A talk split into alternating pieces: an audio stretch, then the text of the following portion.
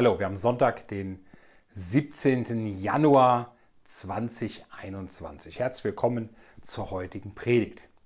Wir haben uns als Leitungsteam zusammengesetzt und wir haben uns die Frage gestellt, wenn jetzt heute der 31. Dezember wäre 2021, wir hätten gerade ein Fondue zusammen gegessen und würden uns die Frage stellen, wir schauen zurück ins Jahr über eine Sache, wie sich die Gemeinde verändert hat, worüber würden wir uns am meisten freuen?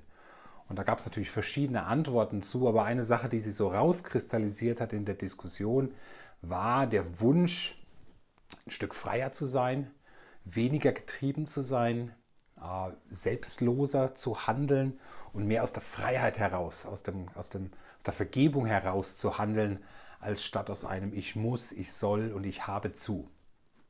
Und wir haben auch über verschiedene andere Themen gesprochen und ähm, ich habe mir da eine Serie überlegt, die wir jetzt beginnen wollen miteinander. Und die hat das Oberthema, kann man das auch anders sehen?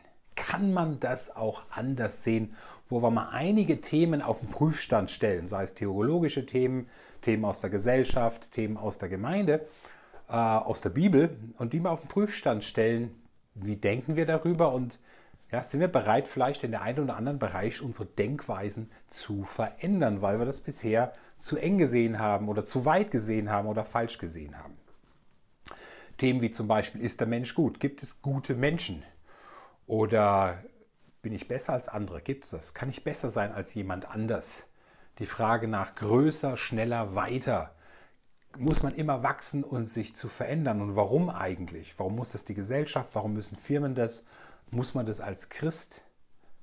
Was bedeutet Folge deinem Herzen? Das ist ein Satz, den man sehr oft hört.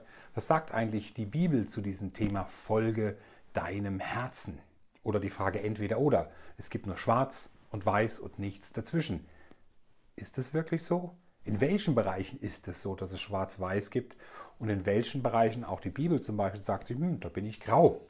Da gebe ich euch Freiheiten. Oder die Frage, gibt es Vergebung für theologische Irrtümer. Gibt es da auch Vergebung für, wie bei moralischen Vergehen? So, wir werden uns verschiedene Themen in den nächsten Wochen anschauen. Heute geht es um die Frage, gibt es gute Menschen?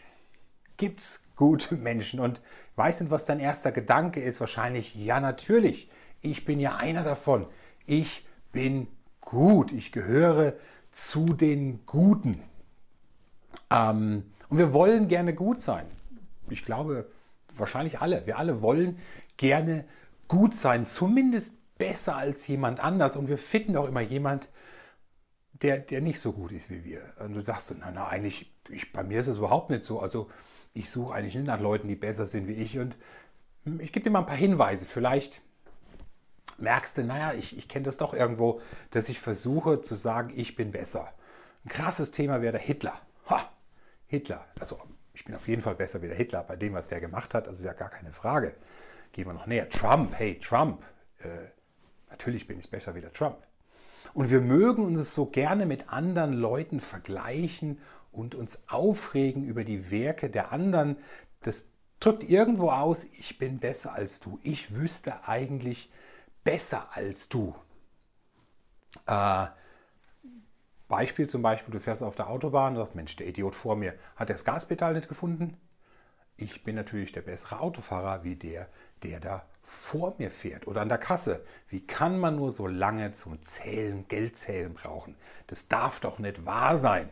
Mir würde ja sowas nicht passieren, weil ich einfach der Bessere bin. Ja?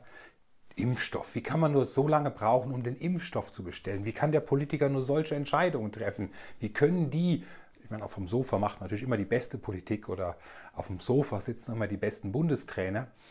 Weißt du, das ist immer so leicht, über andere zu reden. Und da steckt irgendwo auch ein Wunsch drin, ich bin besser du wie du, ich bin gescheiter wie du, ich hab's schon drauf, ich weiß schon, wie es geht. Und die Zeitung ist voll davon.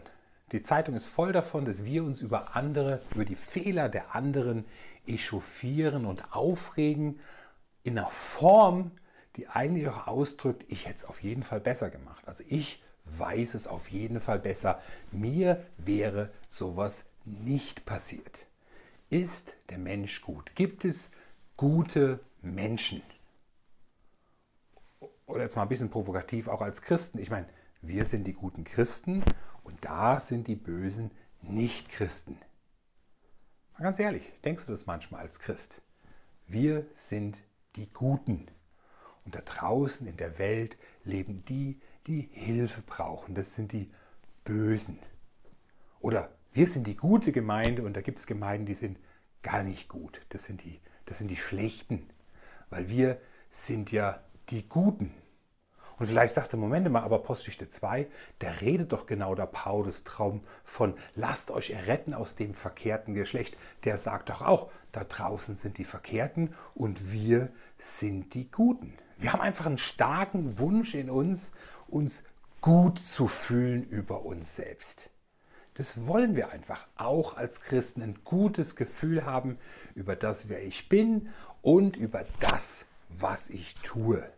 Und ein gutes Gefühl zu bekommen geht am schnellsten, wenn ich mich mit anderen vergleiche, die Fehler machen.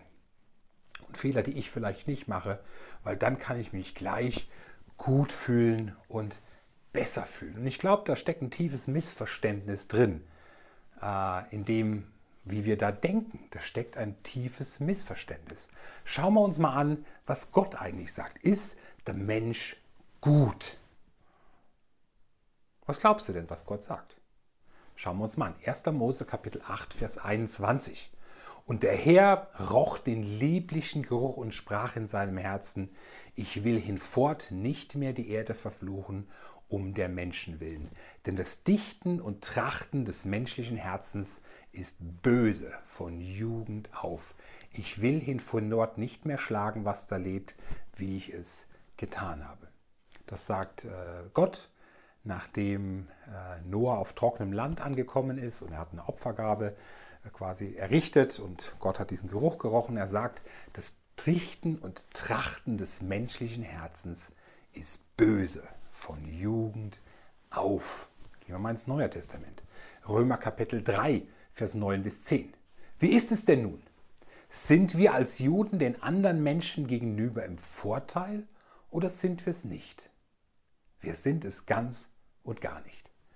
Ich habe da jetzt den Beweis erbracht, dass alle schuldig sind, die Juden ebenso wie die anderen Menschen, und dass alle unter der Herrschaft der Sünde stehen. Genau wie es in der Schrift heißt, keiner ist gerecht, auch nicht einer. Das ist eine starke Aussage. Äh, Paulus hat erst die Heiden angesprochen, wie weit sie von Gott weg sind, und dann spricht er die Juden an. Und er selber war auch ein Jude und sagt, hey Leute, keiner ist gerecht, auch nicht einer. Ja, sagst du, ja komm, hey, aber Gott ist doch gut und der hat doch nur Gutes geschaffen, der hat doch gute Menschen geschaffen, die Gutes wollen. Und also Jesus hat es auf keinen Fall gesagt, dass wir Menschen böse sind, weil Jesus, Jesus wusste, dass wir gut sind. Hm, schauen wir uns mal an. Matthäus Kapitel 7, Vers 7 bis 11. Das ist der Bergpredigt. Bittet und es wird euch gegeben. Sucht und ihr werdet finden, klopft an und es wird euch geöffnet. Denn jeder, der bittet, empfängt. Wer sucht, der findet. Wer anklopft, dem wird geöffnet. Oder würde jemand unter euch seinem Kind einen Stein geben, wenn es, ihm und, wenn es ihn um Brot bittet? Würde er ihm eine Schlange geben, wenn es ihn um einen Fisch bittet? Wenn also ihr, die ihr doch böse seid, das nötige Verständnis habt, um euren Kindern gute Dinge zu geben, wie viel mehr wird dann euer Vater im Himmel denen Gutes geben, die ihn darum bitten. Das ist eine deftige und klare Aussage. Vielleicht bleibst du bei dem Vers oben immer stehen. Bittet und es wird euch gegeben, sucht und ihr werdet finden. Das ist doch so, so ermutigend.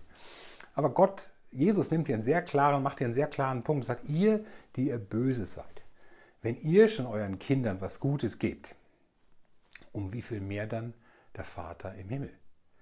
Um wie viel mehr wird er eure Gebete erhören? Und vielleicht denkst du, Mann, Jesus aber eine scharfe, scharfe Aussage, aber ich bin doch nicht so schlecht wie ein Mörder. Also, das mache ich ja nur wirklich nicht, aber so schlimm bin ich doch gar nicht. Also, da ist doch wirklich was Gutes in mir. Schau mal Matthäus Kapitel 5, Vers 20 bis 24 an. Denn ich sage euch, wenn euer Leben der Gerechtigkeit Gottes nicht besser entspricht als das der Schriftgelehrten und Pharisäer, werdet ihr mit Sicherheit nicht ins Himmelreich kommen. Ihr wisst, dass zu den Vorfahren gesagt worden ist, du sollst keinen Mord begehen. Wer einen Mord begeht, der soll vor Gericht gestellt werden. Ich aber sage euch, jeder, der auf seinen Bruder zornig ist, gehört vors Gericht.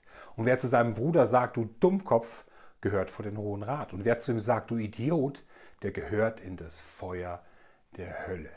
Und denkst, wow, Moment mal, Jesus legt den Maßstab nochmal eine ganze Latte höher. Es geht nicht darum, die Gesetze zu wissen, sondern er sagt, die Sünde fängt viel früher an, nämlich in euren Gedanken.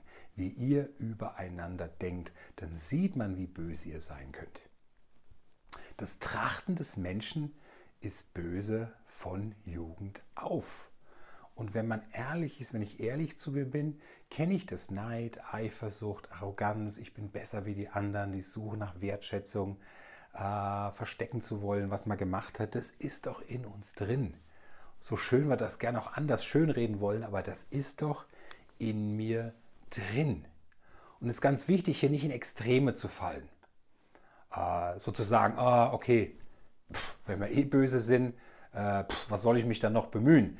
Ich kann ja eh nicht anders, also lass mich weiter böse sein, es bringt ja eh nichts. Das ist eine extreme Denkweise, aber das ist Unsinn, wenn man so extrem denkt. Es geht darum, natürlich bin ich verantwortlich für mein Handeln und ich kann mich entscheiden, ob ich meinen Gedanken, also den bösen Gedanken, wirklich nachfolge. Das ist meine freie Entscheidung. Das andere Extrem, oh, ich bin so ein böser Mensch, wer kann mir noch helfen? Ich bin ja so schlimm, was soll ich denn machen? Das ist diese Opferhaltung, die sich selber für so schlecht hält, dass sie ja eh nichts mehr tun kann.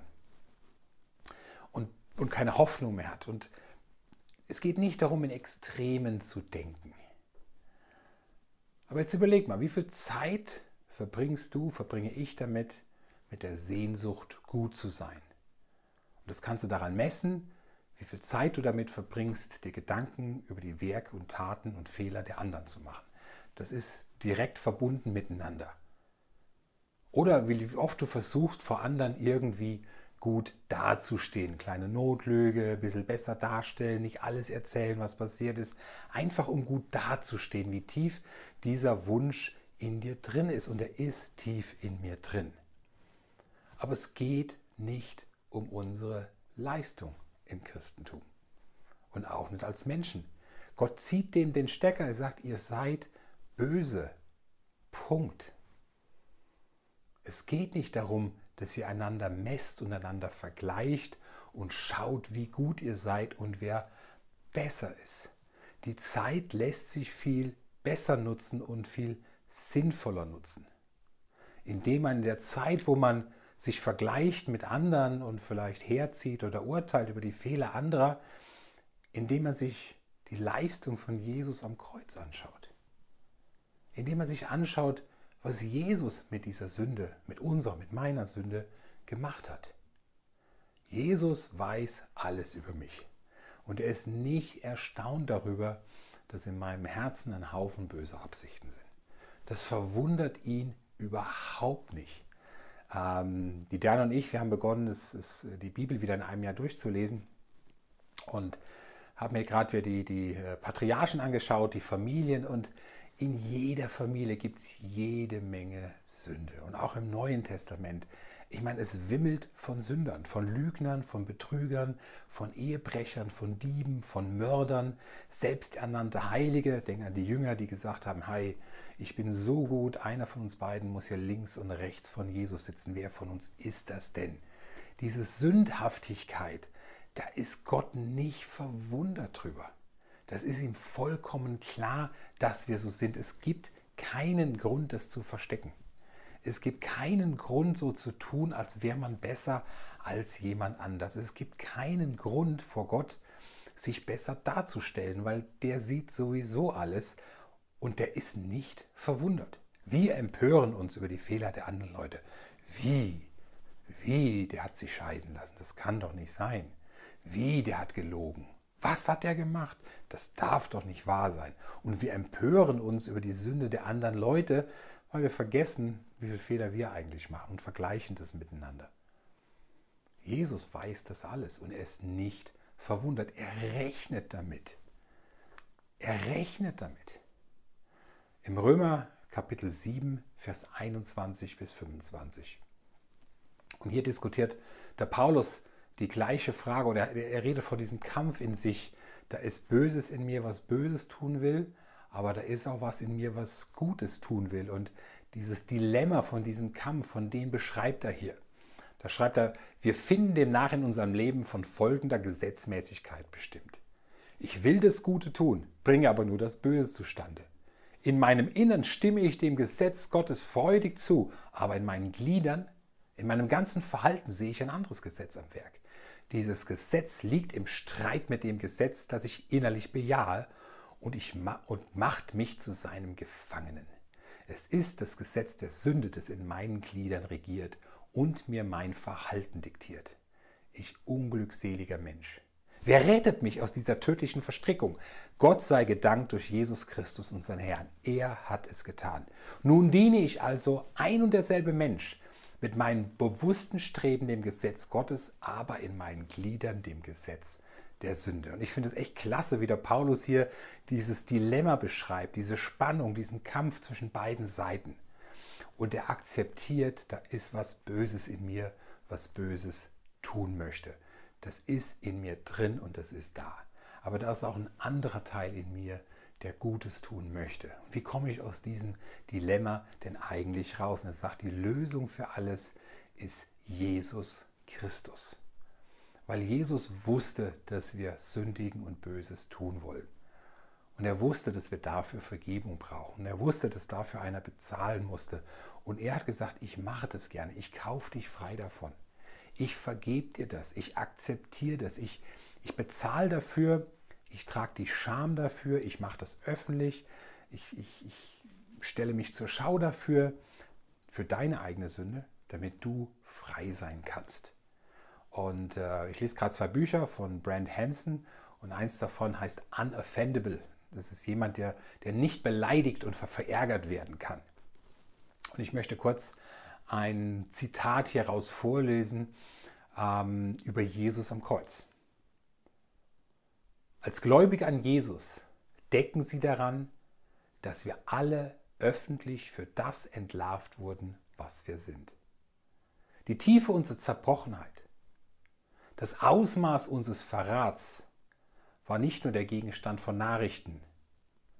Wann fanden diese öffentlichen Bekanntmachungen statt? Vor 2000 Jahren wurde unsere Hässlichkeit auf dem Hügel öffentlich gemacht. Als ein Mann, der seine Kleidung auszog, angespuckt, verspottet, verlassen und hingerichtet wurde. Es ist wegen uns passiert und wir hätten es sein sollen, aber wir wurden vom Haken gelassen. Wenn ich das in mir aufnehme, sowohl die Tiefe meines Verrats als auch das Wissen, dass meine Strafe nicht mehr über meinem Kopf hängt, bin ich geradezu fröhlich. Ich bin dankbar. Wie wir bereits bemerkt haben, können Dankbarkeit und Wut im menschlichen Herzen nicht koexistieren. Es ist entweder das eine oder das andere. Ich finde es sehr berührend und inspirierend, wie er das hier beschreibt. Dass wir böse sind, das ist schon längst offenbar geworden. Die Hässlichkeit unserer eigenen Boshaftigkeit, die ist schon öffentlich. Und Jesus hat sie öffentlich gemacht, indem er nackt ans Kreuz gehangen wurde, indem er angespuckt wurde, verspottet wurde, verlassen wurde und hingerichtet. Das ist meine Hässlichkeit, die Hässlichkeit meiner Sünde hängt da. Es gibt keinen Grund mehr, das zu verheimlichen. Das ist schon längst öffentlich geworden vor 2000 Jahren. Und Jesus hat mir vergeben. Es gibt diesen Spruch, ist der Ruf erst ruiniert, lebt sich's gänzlich ungeniert. Und ich glaube, im Christentum kommt es auch davon an, es geht nicht die Frage, bin ich gut, bin ich ein guter Mensch, bin ich ein guter Christ, tue ich Gutes genug. Das sind die völlig falschen Fragen. Oder diese Vergleiche, ich bin gut und da sind die Bösen die völlig falschen Vergleiche. Die Frage ist nicht gut und böse, die Frage ist, bin ich demütig und einsichtig oder bin ich arrogant und selbstgerecht? Das ist die entscheidende Frage. Stimme ich dem zu der Realität, dass ich böse bin und Jesus brauche? Oder denke ich, naja, ich bin doch gut, ich bin doch besser, wie die anderen. Das wird super beschrieben im Lukas Kapitel 18, Vers 9 bis 14. Ich lese das jetzt nicht. Das Gleichnis vom Pharisäer und vom Zöllner. Beide gehen in den Tempel hinein. Der Pharisäer redet über seine Taten, gut, dass ich nicht, und vergleicht sich, gut, dass ich nicht so bin wie die anderen. Wie diese Übeltäter, die Zöllner und die das und das und das machen. Ich gebe ja meinen Teil. Ich tue ja dies und er hebt seine Werke hervor. Und brüstet sich damit, was er Tolles tut, im Vergleich zu den anderen. Der Zöllner ist derjenige, der wagt gar nicht nach oben zu gucken, der sagt einfach nur, Gott sei mir gnädig, ich bin ein Sünder, hab, hab Erbarmen mit mir. Der hat bestimmt auch Gutes getan, aber der sieht seine Sündhaftigkeit. Und er sucht gar nicht danach, sich mit anderen zu vergleichen. Wer war gerecht? Natürlich, der Zöllner war gerecht. Der ging gerechtfertigt nach Hause, nicht wegen seinen tollen guten Taten, sondern wegen seiner Demut und Einsicht über das, was Jesus für ihn gemacht hat. Wir sind nicht gut und darum geht es auch gar nicht. Eine Frage zum Nachdenken in euren Gruppen. Was hilft dir, deine eigene Boshaftigkeit zu erkennen und zu akzeptieren? Was hilft dir? Die zweite Frage wäre, wie kannst du lernen, dich mehr auf Jesu Leistungen zu verlassen, als auf deine eigenen guten Taten? Das Inspirierende an beiden ist, ich glaube, je mehr man das versteht, umso mehr wird man für Gott tun. Man muss es aber niemand mehr zeigen, man muss es nicht präsentieren, man muss es nicht mehr messen an anderen, sondern man macht es einfach aus Dankbarkeit. Und das Ziel ist, und das ist unser Wunsch auch als Gemeinderat in diesem Jahr, da ein Stückchen mehr hinzuwachsen. Dass wir lernen, wir sind böse, aber unsere Sünde wurde vergeben. Es geht nicht mehr darum, gut zu sein. Und ich glaube, wir kommen dem auch dann näher, dass Jesus mit den Huren und Zöllnern zusammen war und denen nicht ausgewichen ist. Jesus hätte sagen können, ich bin besser wie die, ich bin Gott, weil ich habe noch nie gesündigt. Aber das macht er nicht. Er geht auf eine Ebene, auf eine Stufe. Umso mehr wir, wir sind alle gleich. Alle Menschen sind absolut gleich. Wir sind alle Sünder, die Vergebung nötig haben. So, ich wünsche euch gute Diskussionen, einen guten Austausch, ein gutes Gebet über diese Predigt und freue mich, euch nächste Woche wieder zu sehen. Macht's gut.